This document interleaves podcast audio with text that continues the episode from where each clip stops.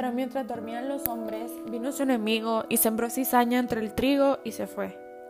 En nuestro caso, las rosas representan nuestro amor a Dios y nuestro camino a la santidad.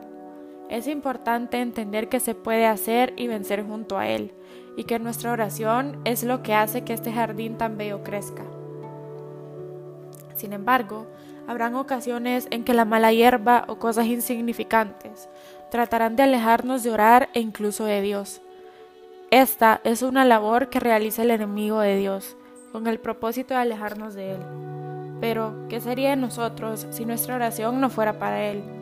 Incluso en los momentos más difíciles, esa simple oración y saber que ahí está nuestro papá es justo lo que necesitamos. No importa lo que pase, lo más bonito que tenemos es la oración, así que hay que aprovecharla y cuidar nuestro jardín de rosas.